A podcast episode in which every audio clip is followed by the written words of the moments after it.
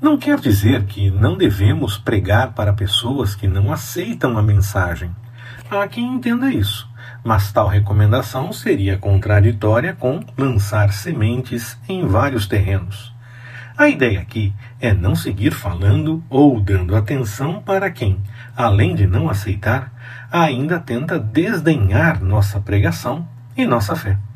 Se seguirmos jogando pérolas aos porcos, em algum momento quem recebe a pérola pode usar de forma desdenhosa e até mesmo enganar outros que poderiam aceitar a pregação. Devemos seguir ajudando, falando, pregando, testemunhando. Mas nunca podemos deixar que a mensagem seja desacreditada por quem não a quer aceitar. Não devemos participar disso. Já lançamos as sementes e, se o terreno quer apenas fazer gracinha, deixamos que o Senhor cuide, pois se tentarmos fazer do nosso jeito, corremos o risco de piorar ainda mais a situação.